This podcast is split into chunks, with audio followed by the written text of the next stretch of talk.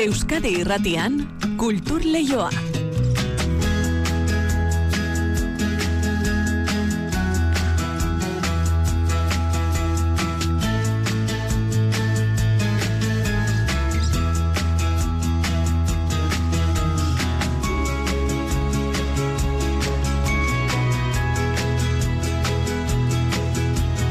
Eneritz gorrotxategi, arratsaldeon. Arratxaldeon dizu lehenigo. Hitz egin berri dugu bertsozale elkarteko kidearekin, gontzalagoteerekin, zer nolako sensazio, utzi dion bertsolari txapelketa nagusiaren eh, finalak, eta zurien eritz, zuan egun osoa izan da, finala hasi eta buka Euskadi Erratiaren zate jarraituta, ba. ze sensaziorekin geratu zara ba? Ba, mm, egun betea izan zela, bertsoz josia, e, amairu mila lagunen gozagarrirako, eta espero dezagun horrek ba soka ustea, lorratza ustea eta etorkizunera begira ere ba eragina izatea, ba plazaz plaza bizitzen den hori txapelketetan islatzen jarraitu dadin eta jarraitu dezan hmm. bertsoak eh, soka izaten baitu eta horrein arte egin duen bezala ba jarraitu dezala. Kultur leioan gaur e, finala ez da izpide nagusia nola bestela? Bai, ala abiatuko gara eta ala kontatuko dizkitzuegu ba bertsolarien e, saio osteko lehen sensazioak, saioa ikusteko begirada ezberdinak eta tira, ba biltzen saiatuko gara beste kontu batzuekin batera.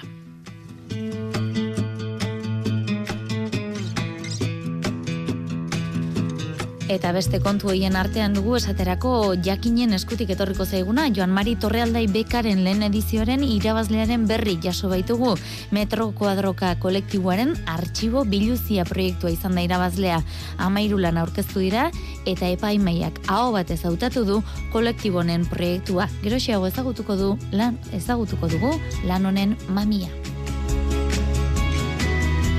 Bestelakoan kursal estenak ekainer arteko programazio aurkeztu duela kontatuko dizuegu, amabi kontzertu izango dira nazioarteko abeslari ezagunak, eta dinari dagokionez gazte zein veteranoak ikusiko ditugu oholtza gainean. Eta adek kulturaren euskal behatokiak euskal herriko dantza profesionalen karteak euskal dantzaren munduari buruzko lehenengo txosten aurkeztu du goizean sektore profesional honei dagokionez, sektore feminizatua eta prekarizatua dela ondoriozatu dute besteak beste. Ba, kontu eie guztiak ditugunez, zaz gaitezen, arratsaldeko ordubiak eta hogeita amasei minutu ditugu, zabaldezagun ba gaurko kulturleioa, arratsalde onde izu lehen zule. Kulturleioa zabaltzeragoaz, Euskadi irratian.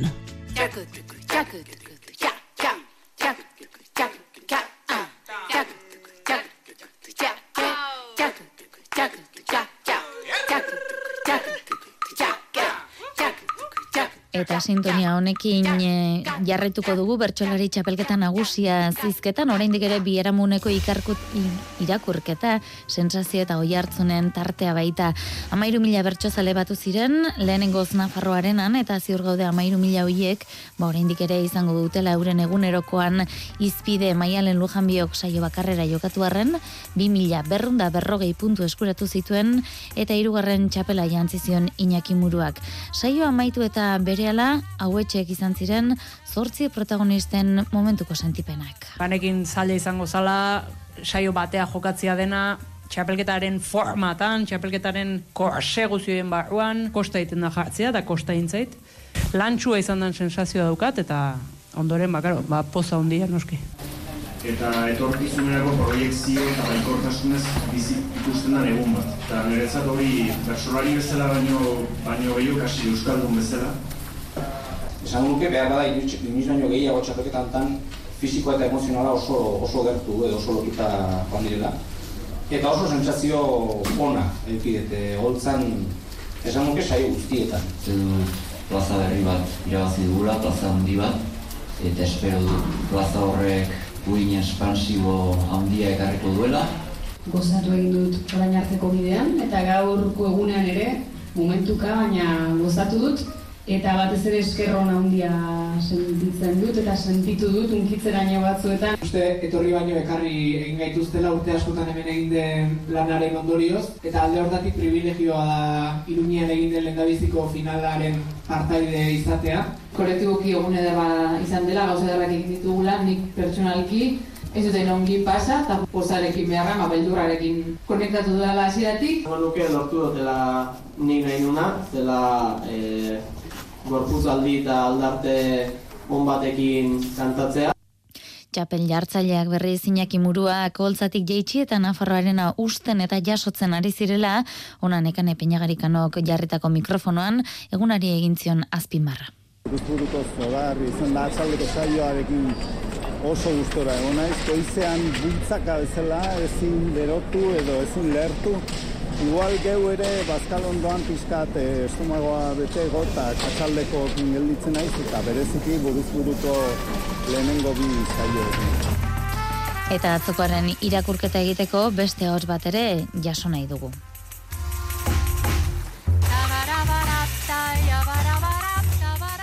Bertsolari txapelketaren biharamunean gaude, jendearen artean izpide da eta atzoko bertsoen oi hartzuna entzun daiteke oraindik. Bagu jarraian atzoko finalaren irakurketa egiteko lagun bat agortu behar dugu. Jon Mai, arratsaldeon daizula. Kaixo, atxaldeon. Nola bizi izan zenuen atzoko finala, zen nolako biharamuna duzuzuk? bueno, ba, atzo egia esan da, ba, oso barrutik bizi izan duen, ba, bueno, Bertosale elkartean berak e, atondutako lekutik e, bizi izan duen, beste bertsolari batzuekin batera, eta eta adituak, eta bueno, horrek etorri zirenak. Eta egia esan da, ez nintzen gai distantzia hartzeko bertsoaldietan, eta oso barrutik sentitzen duen guztia, e, bertso bakoitzean, jartzen nintzen beraien azalean, bueno, ezin eskoa da beraien azalean jartzea, ez da, hor final batean zaudenean, baina ez nintzen gai dizantzi hartzeko, eta bueno, ba, gozatu egin nun, baina sufritu ere egin nun, eta oso intensoki bizi izan nun, eta asko, asko unkitu nintzen. Mm Publikoa eta Nafarroarena, nola ikusi zen dituen, e, lehenengo aldiz hartu zuen e, bertso final bat? Ba oso plaza ona iruditu zitzaian bertxotarako, oso ba estrukturagatik eta eta hartzen zuen tonoagatik, ba behar bada bek baino ilunagoa da ere bai, ez ditu koloretako aukiak eta hola eta ezakit oso plaza ona iruditu zitzaidan eta eta bueno, bertsolariak jendartetik sartzen diren momentua, hor sarrera hortatik ja ba mm.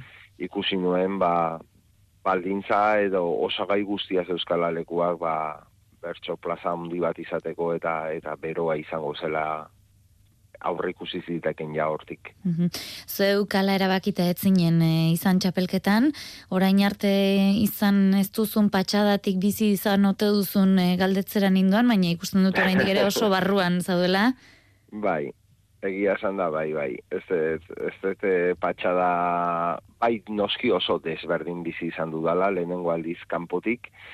Batzutan, e, olako tristuratxo bat ere sartu zait, ez da, ze, ezakit, da sentsazio intimo bat, ba, trenetik jetxi zarela, edo, kanpo zaudela, edo, ez da, eta, eta hori, ah, ba, batzutan pena mandit, egia esan da, txapelketan zehar, baina bestetik ba txapelketa ez da bakarrik ikustenen polit hori edo on hori edo bertso saio handi hoiek, final erdi handi hoiek, final handi hori. Hor urte osoko lana dago, hilabete askotako obsesioa ere bai, eta prozesu luze eta askotan nekagarria izan daitekena, eta bueno, beste zerregin batzutarako ba, askotan ez dizuna buruan lekurik ere usten, edo eta orduan ba bueno, bi gauzak sentitu ditut. Batetik e, pena pixka bat, inbidi pixka bat ere bai noski, baina bestetik ba, bai, e, kanpo gotearen patxadaz ikusi izan dutena. Mm Atzo bain eta berriz eh, aipatu zen, ba, iru emakumezko zirela holtzako zortzikoan, belaunaldi berria ere badatorrela atzetik, nola bait, baina zuen belaunaldiarekin plazaz plaza, elkarrekin aritzen zarete oraindik ere. Bai, guretzat, ba, sorionez, ja e, gero eta oikoagoa da, ez da? E, en, mistura hortan ibiltzea edo nasketa hortan ibiltzea, e, naiz eta oraindik gizonezkoen gehiengoa izan, ez da? Baina gu ba oso ituta gaude, bertsoa faritan bikotea garenean, edo edo saiotan, edo kotxean batetik bestera gabiltzala ba elkarrekin ibiltzen ez da, e, gizonezko emakumezko, eta eta guretzat ja nahiko gauza naturala izan da hori e, aster, asteroko ibileran e, e, aspaldi xamar eta eta bueno bazen garaia ba txapelketan ere hori islatzeko eta atzo izan zen lehen isladapen handia esango genuke final batean, ez? Baina, bueno, badatorren, bazetorren zerbait da, badatorren zerbait da, eta errealitatea den zerbait da, naiz eta oraindik bideagon ibiltzeko bai. Eta belaunaldi berriak ere, ba, ezagutzen ditugu plazetatik, eta denbora dara magu, e, ba, orain txapelketa hontan nabarmendu diren hainbat bertsolarirekin kantatzen gure belaunaldiko ere bai, eta guretzat ez dira sorpresa gehienak, ez da, guretzat gu jakitun gara hor zemaila dagon, eta eta ez, ez gaitu harritzen ba, alako bedo besteko saio hon bat egiten dunean, gertatzen dana da, ba, noski, txapelketak beste marko bat jartzen diola e, bertso bati edo saio bati edo bertsolari bati eta dena ba, gehiago luzitzen du edo ikusgarriago bihurtzen du. Mm Txapelketaren e, olatuak plaza gehiagotan edo beste plaza batzutan jarduteko bidea ere eskaintzen du normalean. Lan mardula datorkie lehendik zeukena, zeukatenari erantziz ezta? Bai, noski, bat txapelketak beti jartze zaitu erakusleioan eta eta jendeak jende gehiagok ezagutzen zaitu eta behar bada e, jende gehiagok gehiago ezagutzen zaitu edo hobeto ezagutzen zaitu ere bai, ezta? Txapelketa batek hori egiten du, ba, igual zure zaugarriak ere finkatzen ditu, behitu hau oso poeta da, behitu hau oso graziosoa da, behitu hau oso azkarra da, bestea, nahiz gero denok aldatzen goazen, ez da, e, demoran. Eta txapelketak ere asko alde, alda arazten zaitu ere, bai, ze, e, autokonfiantza handia ematen dizu e, txapelketa on batek adibidez, ez da, o final batera iristeak ere, ba, autokonfiantza handia ematen dizu, ze e, zuretzat personalki ere mugarri bat da txapelketa on bat egitea, eta eta zuk ere zure barnean evoluzio bat bi, e, bizitzen duzu eta bizkortu egiten du zure evoluzio hori. Mm Ez dakite ba ote dagoen aholkurik eh, hauentzat edo entzuleak jakin beharreko zerbait edo erantzine duzun eh, atzokoaz beste irakurketarik? Bueno, irakurketa kolektiboa igual behar bada, ez da?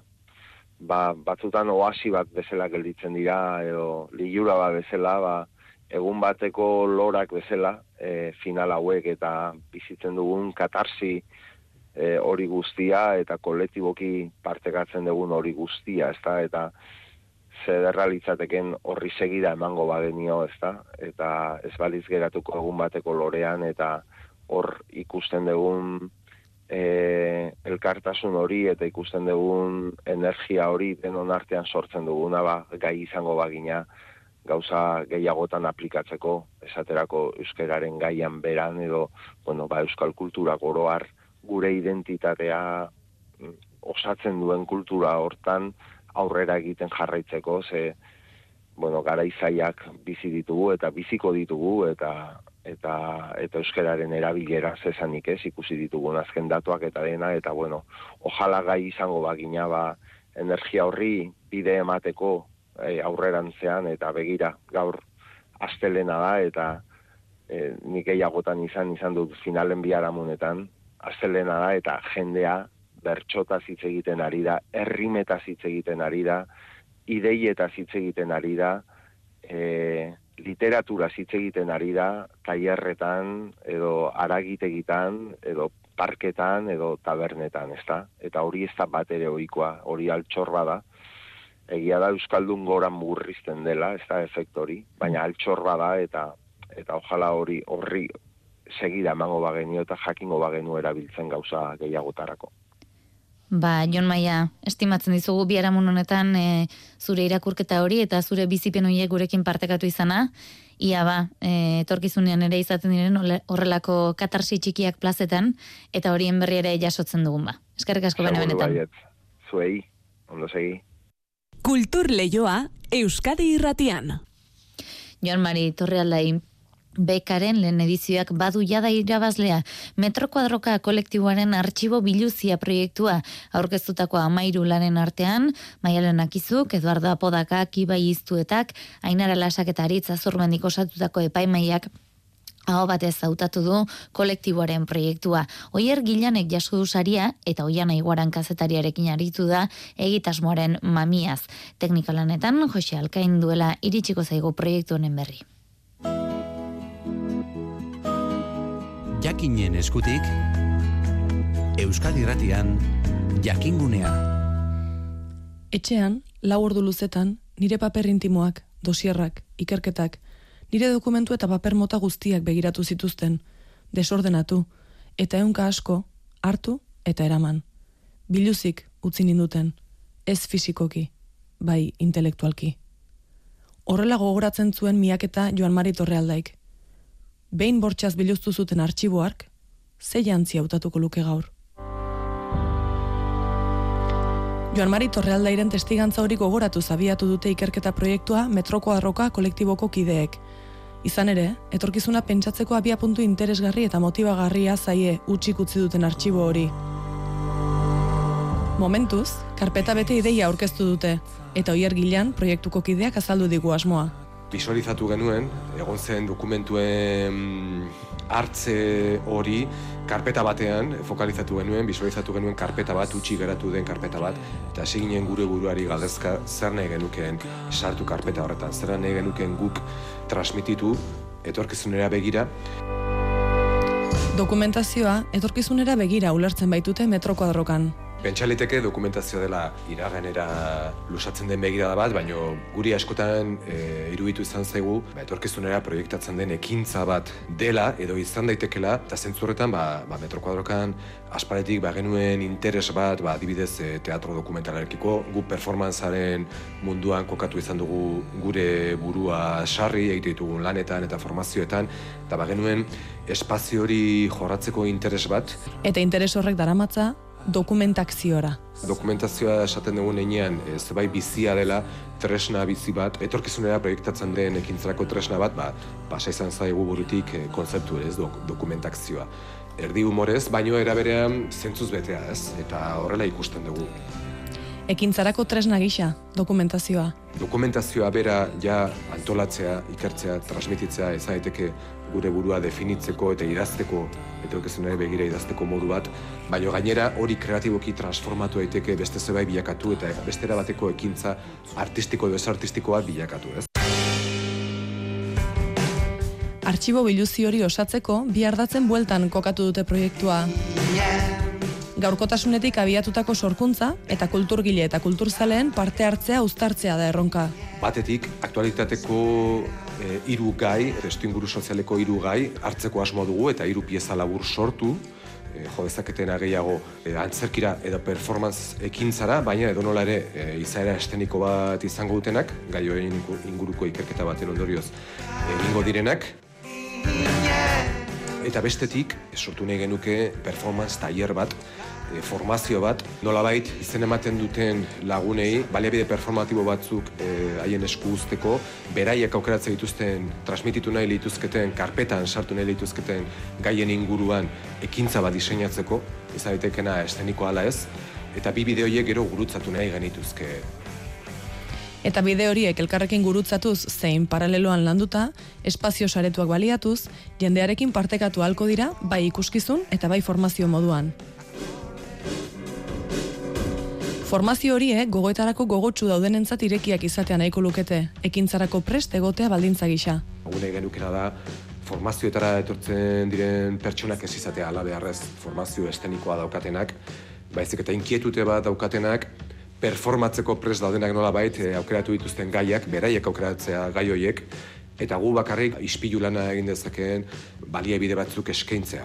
Eta guretzat idealena litzateke norberak e, aukeratu duen gai horren inguruko diseinatu duen ekintza hori ba, burura matea hori izango litzateke ederrena ez.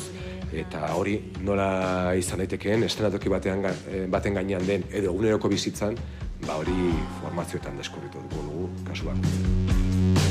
Kulturzale eta kulturgileen parte hartzeren bidez, kulturgintzaren inguruan duten beste kezka bati ere erantzun nahiko liokete eta hori guretzat oso motibagarria da, ba, besteak beste, ba, egungo kulturgintzaren testu inguruan, ba, kezka horrekin genbitzarako, ez? Ez ote ari ziren, formatuak oso itxiak, e, karratuak eta estuak geratzen, oso esibitziari begira, oso salmentari begira, eta ez ote ari zen galtzen beste zerbait, ez? Eta, ba, uste dugu proiektu honek aukera emango digula kezka horri emateko.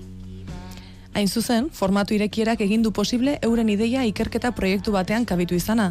Metroko arrokan disiplina arteko lankidetza aspaldi gauzatzen duten arren. Zentzu horretan, guretzat ikerketa hitza e, prozesuaren garrantzia etengabekoa dira. Eta etengabeari gara e, saiatzen transmititzen e, emaitza erakusleioetan ikus daiteken emaitza batetik aratago prozesuaren balioa.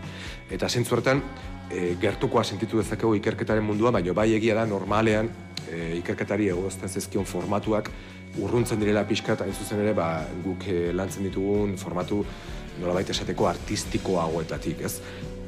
Eta beraz, orain arte jorratu gabeko bideak jorratzeko aukera eskaini die beka deialdiaren berezitasunak. Diseinatzea proiektu bat ikerketara begira modu argiago batean, baino era batean ez dituena kateak isten gure adire, oiko adirazteko moduei, ba, berria zan, eta bueno, ba, poza itzela izan da, eta oso motibagarria.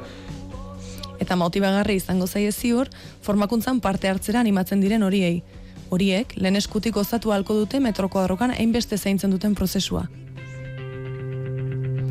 Behin utxik, biluzik, utzi zuten artxibo hartatik, etorkizuna jantzeko aukera aparta sortu du metroko arroka kolektiboak egitasmo honekin.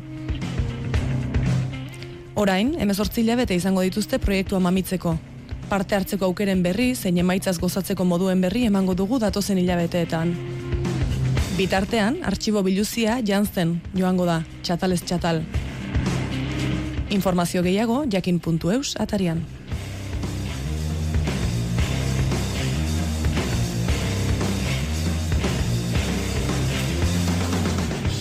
Eta kursa lestenak ekainera arteko programazio aurkeztu duela ere kontatu behar dizuegu. Amabi kontzertu iragarri ditu tartean zaz abeslari frantsesarena eta Jakub Josef Orlinski kontratenor Polonia, Poloniarrarena. Gazteak ez ezik, veteranoak ere hariko dira auditorioan, besteak beste Jetro Tull eta Steve Hackett opus lirikak utxailean estenaratuko du, pagliatxi opera. Eta kontatu behar dizuegun bestea zera da, kulturaren euskal behatokiak, ade, Euskal Herriko Dantza Profesionalen elkartearekin elkarlanean, Euskal Dantzaren munduari buruzko lehenengo txosten aurkeztu duela goizean, Euskal Autonomia Erkidegoko Dantza Profesionalen erradiografia egin dute, eta ondorioak argiak dira, sektore prekarizatua, ez egonkorra eta oso feminizatua da, itziar lumbreaz lankideak jaso ditu datu guztiak. Orain arte sentsazio orokor moduko batzen, baina orain kulturaren euskal behatokiak Euskal Herriko dantza profesionalen elkartearekin elkarlanean egindako txostenari esker baiestatu eginda. Dantza sektore artistiko prekarioenetakoa da Euskal Autonomia Arkidegoan. Mikel Etxeberria, dantzari buruzko lehenengo txosten egin duen behatokiko kidea da. Da, bueno, sektore oso prekarietate handia daukana eta zaurgarria dana. Hori danok bagenekien edo genuen olako intuizio bat, ez? Arte sektoren artean, ba igual prekarioena izan zitekela, baina gauza bada jakitea edo intuizio hori izatea eta beste kontu badaia, ba datuak mai gainean jartzea eta ikustea, bueno, nola dagoen, ez? Eta ikusi gu bai zaurgarritasun hori ba nabarmentzen da txosten honetan bai. Eta datu horien arabera, Euskadin dantzan profesionalki aritzea ez da erraza badagoela sektore honetan dependentzia publiko handia, hau da, bai kontratazioen aldetik eta bai diru laguntzen aldetik ikusten da badagoela diru sarreren portzentai handi bat hortik datorrela. Eta hori da, bueno, zaurgartasun puntu bat. Gero kontratazioak ere, ikusten da, ba, gutxi bera bera erdiak baino gehiago, kontratu gabe askotan ari dutela, Inkesta bete duten profesionalenia erdiek, dantzarekin lotutako dirusarrerak urtean amar mila eurotik berakoak dituztela diote. Batez beste, zortzi betez lan egiten dute urtean eta marretik batek soilik egin du etenik gabeko ibilbide profesionala dantza munduan. Egoera horren ondorioetako bat da, profesional gehienek lan jarduera osagarriak behar dituztela bizitzeko dantza munduko jendeak ez du bakarri lan egiten dantzan propio esan dezakeguna, baizik eta beste inguruko aktivitate batzuetan. Osagarritasun hori horren beharra ikusten da. Euskal Autonomia Erkidegoko dantza profesionalen profilari dagokionez argi dago. Hogita mar eta berrogita mar urte bitarteko personak dira, bizkaitarrak eta gipuzkoarrak batez ere, eta emakumea gehien bat. Emakumeen e, presentzia asko nabarmenagoa da. Eh? Euneko idurogeita bi koma bi dira emakumeak. Orduan, orain esaten den bezala, ba, meko feminizatua dene sektorea dala. Txostena osatzeko, maiatza eta ekainean, larogeitik gora dantza profesionalei egin zizkieten galdeketak. Orain, behatokiak aurkeztu berri duen ikerketa hau dantzaren sektorearen evoluzio ezagutzeko tresna baliagarria dela ziur daude. Aurrerantzean, ade bezalako elkarteen esku geldituko da txostenak egitearen ardura.